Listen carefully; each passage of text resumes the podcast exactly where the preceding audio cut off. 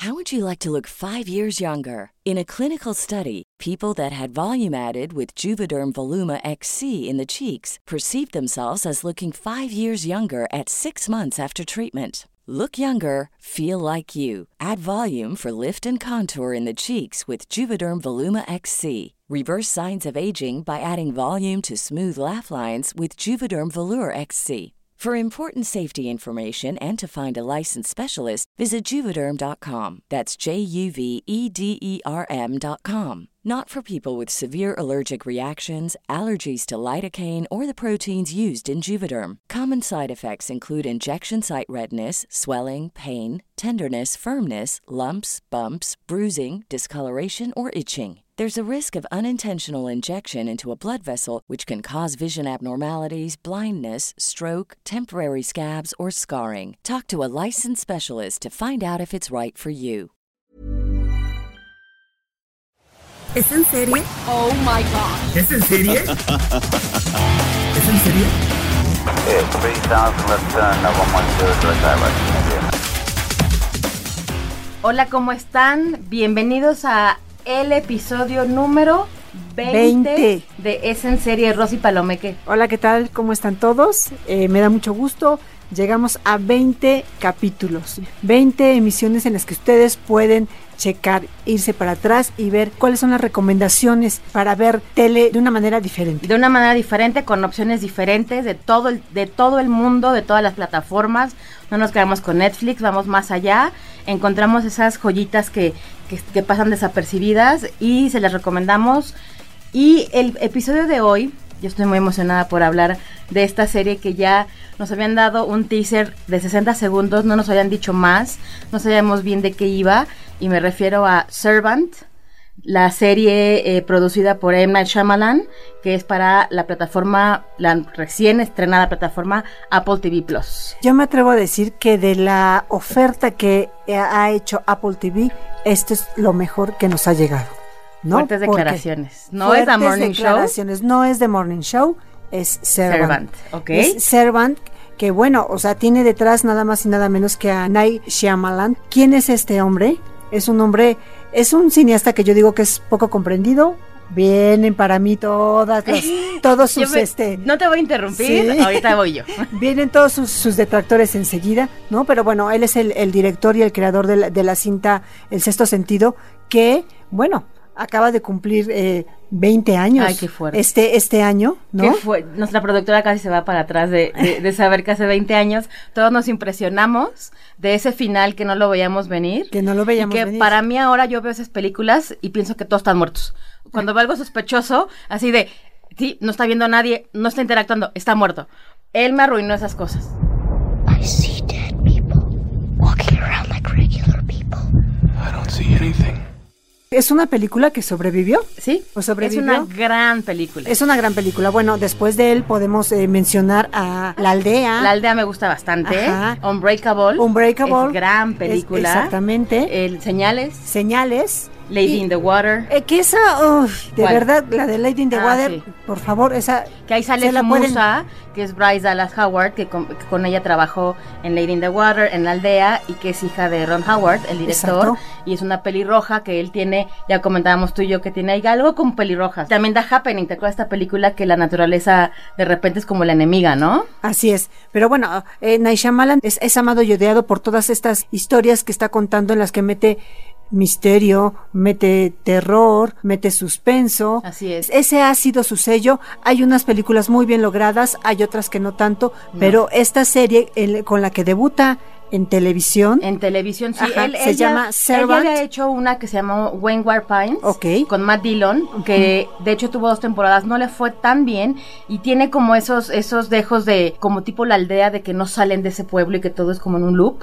Esa fue en Fox, pero realmente pasó como sin pena ni gloria. Pasó sin pena ni gloria. Bueno, pero entonces sí ya había debutado. No es este su debut en TV, es esta entonces su segunda incursión en la televisión. Y Servant llega, eh, se estrenó el 28 de noviembre, eh, con tres episodios. Cada jueves eh, va a caer un episodio nuevo. Son en total 10 episodios. Aquí hay algo que dicen 10, 11 episodios. Realmente yo estuve buscando. No lo sé, son 30 minutos. Esto es, es- para mí eso es algo que es clave porque yo no había visto un thriller de 30 minutos. Se te va rapidísimo y es muy emocionante. ¿Y de qué va? Es, esta es una pareja, eh, los dos eh, exitosos en su carrera. Ella es una reportera de televisión, él es un chef. Sucede una tragedia en su vida que fallece su bebé y para que puedan superar, sobre todo ella, para superar esta tragedia, ellos lo que hacen es acudir a una terapia que se llama objeto de transición.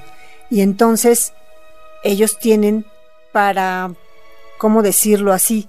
Para sustituir a su bebé eh, muerto, conviven con un muñeco. Exacto, y que sí existen, se llaman, se llaman los, los, los reborn babies, y sí existen, se mandan a hacer, son, son muñecos que parecen bebés reales, y, y sí es una terapia que, que, que, o sea, sí existe. Es una real, terapia, ¿no? sí, exacto. She's gone. You can put the doll down now. I'm fine as I am, Mr. Turner. We lost Jericho when he was 13 weeks. Dorothy took it hard. This is the only thing that brought her back. I should take Jericho for his walk now. Pero a partir de esta terapia es que empieza a suceder la, la trama de la serie, porque ella en el momento en que dice, bueno, ya tengo que regresar al trabajo, necesito alguien que me ayude, contrata a una niñera y jamás le dice que él tiene que cuidar a un, muñeco. Tran, tran. Y esta niñera actúa como si nada sucediera en la vida, como si ella estuviera cuidando Un- a un bebé, un bebé. real. Y a partir de ahí, porque todo lo demás Claro, que les podamos decir aquí- son spoilers. Exacto. Aquí a mí me gustaría este como, como delinear muy bien esto.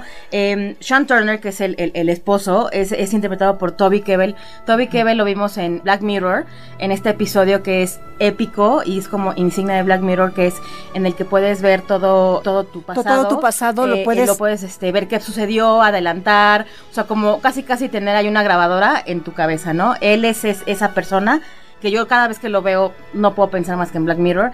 Y ella, Dorothy, para mí es una grata sorpresa volver a ver a Lauren Ambrose. Lauren Ambrose es una actriz que salió en Six Feet Under, que era la, la hija. Ese final de Six Feet Under es maravilloso, donde ella va manejando la camioneta en una carretera recta y empezamos a ver cómo mueren todos los personajes, ¿no? En diferentes fechas, en diferentes etapas. Ella es una gran actriz, está muy bien, sofisticada, es otra. Yo, nos costó bastante trabajo Sí. reconocerla, ¿no? Sí, sí, sí, claro. que, no, que no. también en American Pie también se vio. Es, es una, es una actriz que se ha visto desde adolescente y la verdad está súper bien. hace un personaje increíble, de verdad, que sí se, sí está muy bien eh, lograda eh, su caracterización de una mujer que el dolor la lleva a bloquear la realidad. Exacto. El esposo ahí realmente es como víctima.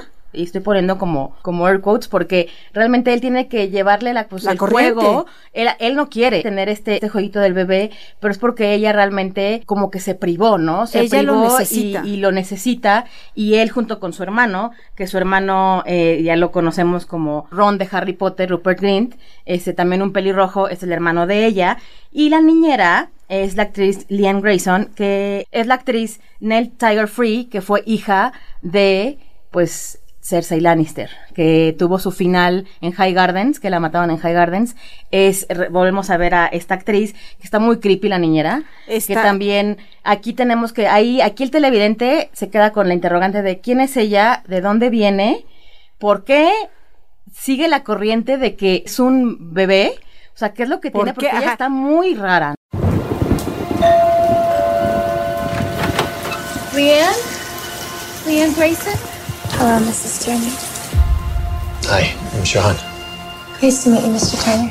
Hay mucho misterio, hay mucho suspenso y entonces cada capítulo te va marcando una nueva arista del tema. Y sí, como tú decías, la imagen de este personaje es eh, muy creepy. Incluso yo la veo y pienso en la chica del aro, por ejemplo. Sí, claro. ¿no? Sí, o en, en la niña de The Grudge, ¿no? Ajá, pelos sí. así. Y de hecho también, y también la interrogante de cómo fue que murió el bebé, qué le pasó ¿Qué a le Dorothy, a la- a la- a- o sea, hay como muchos interrogantes y aquí estamos eh, tratando de evadir, Rosy y yo, un spoiler que Sí, se, no, se- no, se no. sabe desde el segundo episodio, pero bueno, no lo vamos No. a hacer. No, no, no, la tienen que ver. Y la tienen que ver. A mí, en lo particular, yo tengo muchas, con muchas teorías.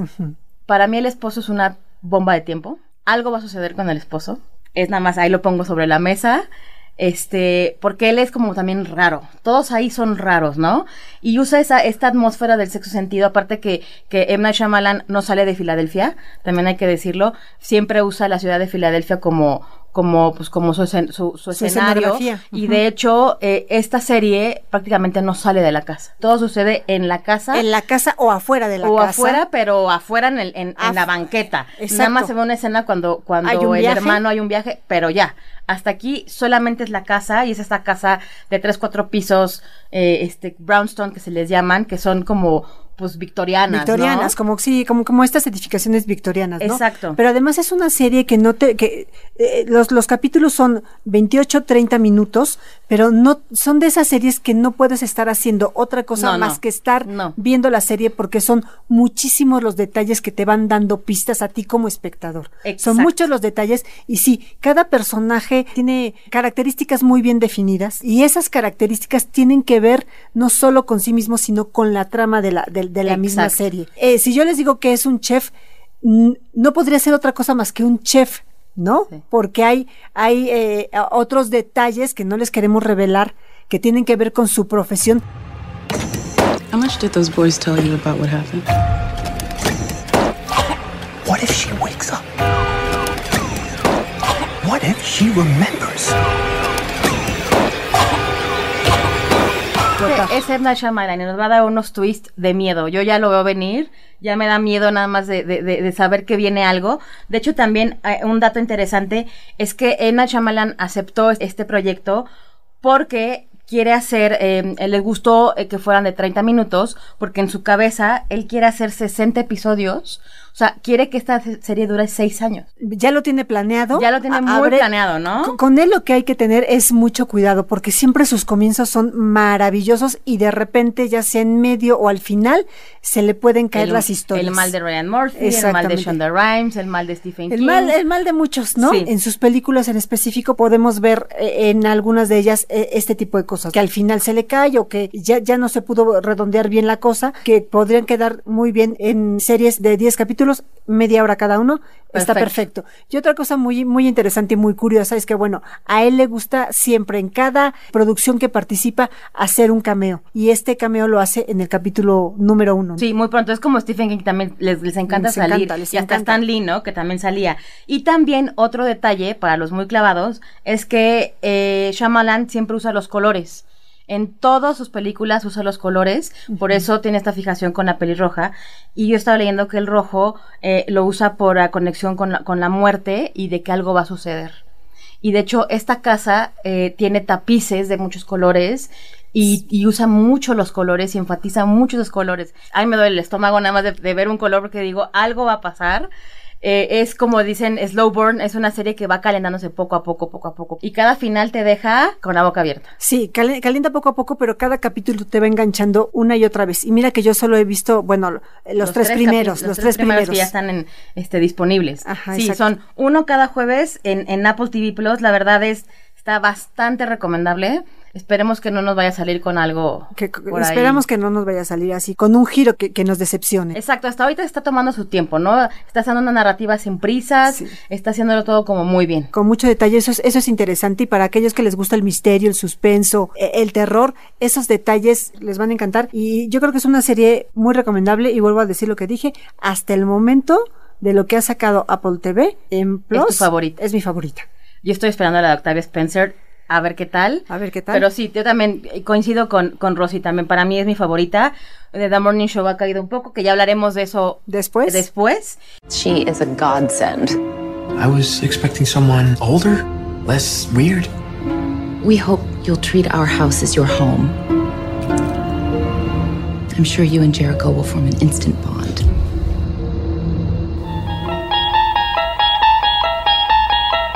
¿Escucharon esa música? Inolvidable. Inolvidable de dolor de estómago. Estamos viajando hacia una dimensión distinta a la del mundo de la visión y del sonido. Y bueno, seguimos con tramas inquietantes porque Prime Video estrena una serie que en Estados Unidos estrenó hace como 6-7 meses, que es el tercer reboot de una serie que lo veía los domingos en la noche Es en el canal referente. 4, después de Alfred Hitchcock, después de eh, Increíble, ¿te acu- ¿se Sí, acuerdan? claro. Que me refiero a la dimensión desconocida. La dimensión, sí, claro. La Todos dimensión, lo veíamos en el canal 4, creo. La dimensión desconocida es un referente para aquellos que nos gustaba ver la televisión desde, desde niños, ¿no? Así es. Bueno, a, a nosotros nos tocó verlas pues, de- de- desde niños y era para nosotros ya una serie vieja. Era una serie vieja. Sí, porque de hecho, eh, como digo, este es el tercer reboot. La primera serie de esta icónica eh, de los 50 fue eh, este de Rod Sterling fue en el 59. Después vimos nosotros, la que vimos nosotros en el canal 4 era una ochentera. Ajá. Y ahorita pues estamos viendo esta nueva versión de Jordan Peele. Jordan Peele ahorita está muy de moda porque él hizo la película de Sorry, man. Get out! Yo! ¿Se acuerdan de esta película que también rompió con, Con todo todos los lo- paradigmas. Y la de Oz con, con Lupita Nyong'o, Ajá. que también es fuerte. son, son perturbadoras. Son perturbadoras. Entonces, la verdad es que, ¿quién mejor que él para ser el narrador y el productor de Twilight Zone que estrena Prime Video? Son 10 episodios y eh, está basada, como les comenté, en esta serie del 59 de Rod Serling y es una serie de antología. O sea, ¿qué, qué me, qué me refiero? Cada episodio tiene principio y fin, no tiene que ver nada uno con, Uno otro, con otro. aunque comparten mismos universos. O sea, en un capítulo van a hacer referencia a- al capítulo anterior, etcétera, etcétera. Y para mí, no sé, ¿tú qué opinas, Rosy? Para mí, Twilight Zone es... Gracias a la Twilight Zone e- existe Black Mirror. Por supuesto, es el antecedente Es el de Black. Mirror. Y qué bueno que la retomaron. Espero que, que, que, que no, que no decepcione a esos, a esos fans ochenteros que la vieron en la televisión abierta. Y de hecho, en este nuevo vistazo a la Twilight Zone eh, sale, por ejemplo, Taisa Farmiga, sale Steven John, que ahí lo vimos en The Walking Dead, a Kumal Nanjiani, que es este eh, comediante, que de hecho él abre el primer episodio de la temporada con un, con un capítulo que se llama El Comediante. Eh, Adam Scott en un episodio que también, también aquí importante, retoma episodios icónicos. Por ejemplo, no sé, no sé si recuerden un capítulo de los ochentas en donde sale John Lithgow, que era Trinity en Dexter y que era Churchill en The Crown, que va en el avión y le empieza a tener nervios y ve a, a un monstruo en el ala. Hasta los Simpsons retomaron ese capítulo. Exacto. Para mí siempre será icónico es- ese episodio. Este capítulo lo vuelven a hacer en esta nueva temporada con una visión nueva, siendo Jordan Peele que siempre el racismo para él es súper importante tocarlo. También hay un, hay un capítulo en donde se llama Rewind. Una mamá lleva a su hijo a la universidad y se da cuenta que con la videocámara eh, lo que graba puede regresar en el tiempo y evitar que pase un acto de racismo en contra de ellos. Entonces, la verdad son súper, súper interesantes estos 10 episodios. Hablan de todo de este tipo de cosas. Esta nueva Twilight mantiene este espíritu de esta serie clásica y pues es, es eso, de qué tanto... ¿Qué tanto puede hacer una persona por cambiar su presente, por cambiar su pasado? Que es un poco lo de Black Mirror, pero Black. Mirror usa la tecnología, ¿no? Vamos a eso. No es una copia de Black Mirror porque primero fue la dimensión desconocida. Es una reinterpretación de la Exacto. dimensión desconocida, lo que vamos a ver ahora, aprovechando todo lo nuevo que tenemos alrededor. Exacto, y siempre haciendo una reflexión, así como lo hace Black Mirror sobre la tecnología y sobre cómo nos hemos perdido, también The Twilight Zone hace eso, ¿no? Por ejemplo, en El Comediante, es que tanto alguien está dispuesto a perder de su vida por alcanzar la fama, ¿no? Exacto. El, el primer episodio es flojón, yo, me, yo empezaría por el segundo, pero bueno, véanlo, ya está completa por Prime. Es una gran, gran serie. Jordan Peele la hace de narrador. Todos nos recordamos que siempre hay un narrador en, en la dimensión desconocida. Entonces, para aquellos que, que quieran volver a verla, que la veían de chiquitos en el 4, Y o para aquellos que no la vieron, Es, es, es una serie que veíamos en familia, o sea, la veíamos entre los hermanos, la veían hasta, hasta los papás estaban ahí o los abuelitos, porque todo el mundo estaba pendiente, pendiente de la dimensión desconocida. Era siempre un tema de conversación, ¿no? a mí me dolía el estómago. Yo me acuerdo cuando, cuando empezaba, me dolía el estómago porque era, Porque era además- aterradora. Sí, y, y- y además, sí, a muchos no les gustaba verla, pero muchos estábamos ahí, este, no importando si nos fuera a asustar o, o qué cosa tan rara fuéramos a ver, ¿no? Exacto, también para quienes quieran revivirla, en YouTube están los episodios viejitos de los ochentas. Eh, eh, hay unos, también me acuerdo mucho de una de unas Barbies, que era una niña que a sus niñeras las, las metía en las Barbies. Y eran, la, la tenían como una vitrina y realmente las niñeras estaban secuestradas en el cuerpo de la Barbie. Bueno, todo ese tipo de cosas las retoma la nueva, la nueva dimensión desconocida. Y bueno, véanla, por Prime Video son 10 episodios. What did you do to me? Turn it off. Ya tienen dos recomendaciones, ¿no? La de Servant, o sea, si quieren, les gusta el misterio, Este, este el es terror. para que les duele un poquito el estómago, Sí, estas recomendaciones. Exacto. Servant, bastante recomendable por, por Apple Plus. ¿No? Cuatro capítulos cuando ustedes estén escuchando seguramente este podcast ya, ya estarán eh, liberados, ¿no? Y La Dimensión Desconocida que está por Prime Video. This is real.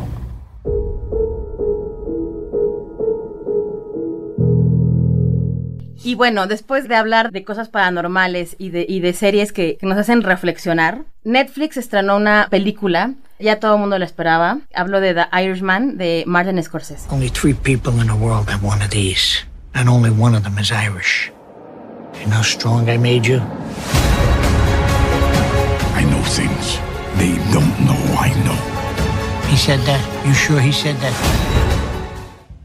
Ahora, ¿cuál es el fenómeno que se le apuesta aquí con The Irishman? Bueno, Martin Scorsese vuelve a hablar de la mafia, el gran tema de su carrera cinematográfica. Así es. ¿No? Cómo retrata él a, la mafia. Y además están involucrados Robert De Niro, Al Pacino y Joe Pesci. La, hay la santísima trinidad de la mafia. de la mafia. Para, Es- o, o sea, buenos muchachos, De- de- eh, casino, bueno, Al Pacino no estaba en esas, pero son los mejores. So- so- son, son, son, y además, o sea, la Santísima Trinidad de los actores en Hollywood. ¿no? Exacto. Es una película que todo el mundo estaba esperando, que Netflix lo que quiso hacer con The Irishman, y en la que le están involucrados dos mexicanos, el fotógrafo Rodrigo Prieto y el productor Gastón Pavlovich. Lo que quiso hacer Netflix con esta película es recorrer el mismo camino que hizo con Roma para llegar al Oscar. Hacer ruido en los festivales internacionales de cine, en los festivales más importantes, estrenarla en algunas salas En algunas salas, sí. pequeñas de arte, no solo en Estados Unidos, también en México, regla, por ejemplo. que esa es la regla para poder estar en los Óscares. Para estar nominado a los tiene, ti- tu película tiene que haber sido vista este, en las salas cinematográficas, si no, no eres apto para eso. Y después estrenarla en su plataforma. Porque bueno, eh, Netflix tiene ahorita varias cartas para el Oscar que, que, que le está apostando, que es The Irishman, la eh, historia de un matrimonio que se va a estrenar el 6 de diciembre, eh, con Scarlett Johansson y Adam Driver. También The Laundromat, que esa tenían muchas esperanzas con Meryl Streep, la verdad es que no es muy buena, no era para tanto y no creo que tenga ni siquiera una esperanza. Se quedó en una película para la televisión. Exacto, y The King, que también lo mismo, ¿no? Con, con Timothy Chalamet, que también se quedó en eso, ¿no? Pero creo que esta película de tres horas y media de Martin Scorsese, por lo menos tiene dos categorías aseguradas, que es mejor película y mejor director, mínimo. Y efectos especiales. Y efectos, espe- sí, porque tú ves a un, a un Robert De Niro que es Eh, como, eh, es como Catherine the Great, claro. que decíamos de Helen Mirren, que está photoshopeadísima, ¿no? Pero acá, bien hecho. Acá, Con más mucho presupuesto. dinero, con mucho dinero. Y ese es el motivo, ese es el motivo porque la tecnología que utilizaron, si mal no recuerdo, se, llama CGI, es la tecnología que se usan para hacer efectos especiales en las películas eh, que tienen unos presupuestos millonarios y que aseguran esa recuperación de dinero porque son películas de superhéroes y demás, ¿no? Esta tecnología que utilizaron fue el motivo por el que Netflix entró a la producción de la película, porque no había quien tuviera el dinero para hacer una película de estas magnitudes y fue lo que un poco cuenta Gastón Pavlovich en las notas que hemos publicado en El Sol de México, cómo es que Netflix entró a, a dar el quite y a, a producir esta película de Robert De Niro, ¿no? Es muchísimo el dinero que, se, que se invirtió para poner a un Robert De Niro en diferentes etapas. Joven, Joven, ya muy viejo y en su etapa este, actual, ¿no? Exacto. Frank, it's time. It's time you say what happened. Whatever you need me to do, I'm available. Que aparte Netflix ahorita está haciendo mucha polémica porque eh, acaba de rescatar un, un cine que es icónico en Nueva York que se llama París, que está ahí en la quinta, enfrente de Central Park, solamente para poner sus películas, para poder entrar en esas categorías. Que hay una polémica que Steven Spielberg está en contra de esto, igual a el mismísimo Almodóvar, con la película esta Oya de con Tilda Swinton, de que no la querían, eh, no la querían aceptar y, y que, y estuvieran en, en Cannes, pero bueno, era algo que tenía que pasar para poder estar involu para poder ser considerada en los Oscars. Entonces realmente esto es una polémica que sigue generando Netflix, ¿no? Es, es una polémica que hay entre los cineastas que dicen que el cine se debe ver en el cine y aquellos que ven una oportunidad de producción o de alianza con las plataformas para que sus las películas que, que se hagan como tal como ellos quieren hacerlas puedan puedan este Y que a mí- consolidarse. Y que a mí, por ejemplo, eh, eh, me parece algo un tanto ridículo porque Amazon, de otra forma, con Amazon Studios, está metido en la carrera del Oscar. Ellos producen cine, simplemente no la pasan en su plataforma, ¿no? Entonces realmente ahí también un grande de, de, del streaming está en los Oscars, simplemente que ellos no, las, no la pasan luego, luego en streaming. Y cosa que me parece completamente democrática es que la puedan pasar en streaming luego, luego, que ese, ese es un servicio al, a la gente impresionante, ¿no? Y es muchísimo mejor. Además de que Netflix empezó al revés, como una plataforma de streaming que ahora está, que sí producía series, produce películas para verse en televisión, pero ahora quiere que esas películas eh, son de tal magnitud que pueden verse en el cine. Y se siguieron con Roma, y mira cuántos premios Oscar ganaron. Roma sigue dando y dando nota, siguen presentándose en festivales, y a casi un año de ser uno de los grandes ganadores en, en esa gala, pues continuamos hablando de ella por cómo estuvo hecha, por, porque estuvo involucrado Alfonso Cuarón, por el fenómeno de Yalitza Aparicio, en fin. Claro, ¿no? claro, digo, hasta este cine ya tienen para poder poner sus películas y eh, el historia de matrimonio viene con todo, se estrena en diciembre, que para mí, no, no, aún no lo he visto, para mí es Kramer contra Kramer Millennial. Charlie and I are getting a divorce, Mom. You can't be friends with him anymore. Gima! Charlie Bird! Mom! Mom! Mom! The Irishman es, como bien dice Rosy, vemos a un Robert De Niro joven y es la historia de, Frank, Frank Sheeran, que es el personaje de Robert De Niro, eh, en los 50 de cómo conoce al personaje de Joe Pesci, que es un mafioso de apellido eh, bufalino, y cómo el personaje de Niro se convierte en su sicario. Empieza con, él está como en un asilo de ancianos platicando toda esta historia, como lo conocen, del personaje de Al Pacino, eh, también sale, ¿se acuerdan de Everybody Loves Raymond? También sale Raymond como un abogado medio truculento, truculento. Y bueno, Al Pacino sale nada más y nada menos de Jimmy Hoffa. Exactamente. Que a Jimmy Hoffa lo vimos hace muchos años con Jack Nicholson, interpretando a Jack Nicholson, que es este el líder sindical que era súper importante en Estados Unidos, involucrado con la mafia y cuyo cadáver nunca se ha encontrado. De hecho, no se sabe dónde no está se Jimmy sabe dónde Hoffa. ¿no? Toda esta historia de esta mafia me gustó. Dicen que es como la última película, gran película de, lo, de mafia. Para mí no hay mejor película que Buenos Muchachos. Esa es, esa es mi opinión. Y me ¿Que parece es de este mismo director? que es de este mismo director y que de hecho retoma como esto, porque cuando De Niro empieza a contar todo esto, me fui en el tiempo a ver a Ray Liotta contando cómo empieza con, con De Niro, con, con Paul Sorbino, con todo esto, ¿no? Entonces, bueno, eh, es una gran película y, y, y repetimos, eh, Netflix lo está acercando a la gente, tiene ya, salió en el cine hace 15 días y ahorita ya la gente lo puede ver, que está súper bien, porque estás pagando un servicio y ya la gente no tienes que ir al cine y pues la ves en tu casa, ¿no? La, la, puedes ver en tu casa. Si eres amante del cine, si eres amante de las películas, eh, te gusta ver estas historias de la mafia, vela en el cine, porque además es una película que dura tres horas y, y media. media. Cuando tú la vayas a empezar a ver en tu casa, que nada te moleste. I know you read a lot of things about me. I just want to say I'm sorry. I know I wasn't a good dad. I know that. I know that. I was just trying to, to protect all yous. From what? You didn't see what I see, what I've been through. Y una anécdota más que les quería platicar es que si Joe Pesci está en la película es porque Martin Scorsese y Robert De Niro fueron a hablar con él y le pidieron que estuviera en la película. Él dice que no está retirado, simplemente no está trabajando. Pero ya se ve ya, grande, ¿eh? Ya se ve grande, ya, sí, ya sí, se ve grande, ya, ya se ve como un viejito. A mí me, me, me, me, extrañó mucho verlo así. Pero él ya no quería hacer nada. Uh -huh. Entonces. Tanto golpe en mi pobre angelito lo dejó muy mal.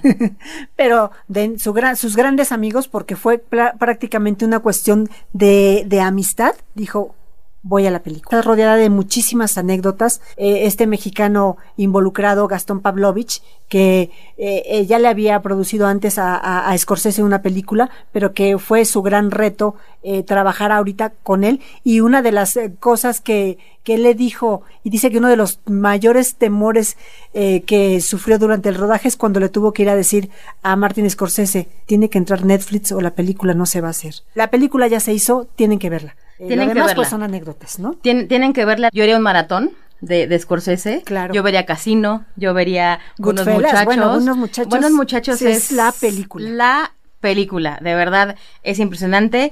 Pero bueno, ya está en Netflix. Seguiremos hablando de estrategia que tiene Netflix para entrar al Oscar eh, con, con Historia de un matrimonio, que esa se estrena el 6 de diciembre. Eh, ya, ya hablaremos de ella porque suena que también va a ser suena que- que- va a ser bastante bastante ruido en los Oscars. Bueno, pues no, no nos queda más que despedirnos. Muchas gracias por escucharnos. Estamos muy, muy emocionadas. Episodio número 20. Episodio número 20. Rosy Palomeque, tus redes. R Palomeque en Twitter, Rosalinda PB en Instagram. Alexandra Bretón en Twitter, eh, es en serie MX en Instagram, es en serie en Twitter. Sigan comentando, vamos a hablar eh, de lo mejor y de lo que más nos decepcionó del año en un episodio especial en diciembre. Así que escúchenos y comenten.